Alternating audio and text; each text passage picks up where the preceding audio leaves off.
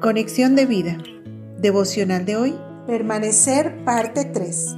Dispongamos nuestro corazón para la oración inicial. Señor, gracias porque me has dado abundantemente en todo. No para ser esclavo de las cosas, sino para ayudar a los que más necesitan. Guíame a cumplir tu voluntad, colocando mi esperanza en ti, mi Dios, y no en las cosas que ofrece el mundo. Amén. Ahora leamos la palabra de Dios. Primera de Juan capítulo 2 versículo 17. Y el mundo pasa y sus deseos, pero el que hace la voluntad de Dios permanece para siempre. La reflexión de hoy nos dice, los deseos del mundo se oponen a que hagamos la voluntad de Dios. ¿Y cuáles son los deseos del mundo? Dos de ellos son la riqueza y el poder. En cuanto al primero, Dios no se opone a que tengamos lo necesario y aún lo suficiente. Él nos da abundantemente en todas las cosas para que las disfrutemos, pero no quiere que coloquemos nuestra esperanza en ellas, pues son perecederas e inciertas.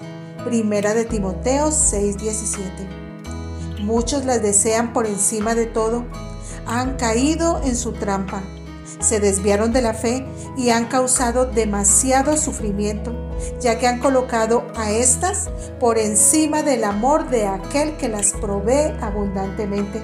Primera de Timoteo 6:10.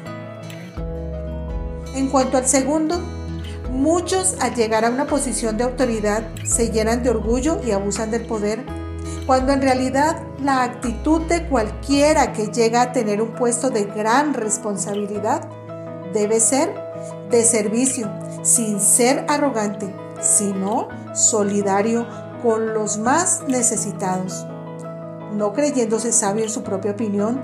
Romanos 12, 16.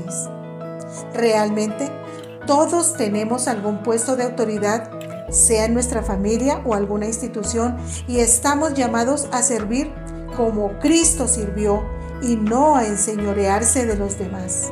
Marcos 10, 42 al 43.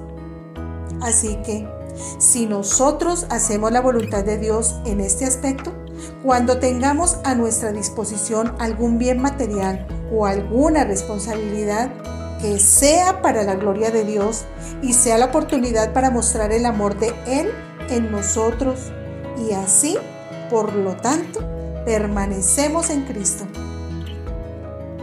Visítanos en www.conexiondevida.org. Descarga nuestras aplicaciones móviles y síguenos en nuestras redes sociales.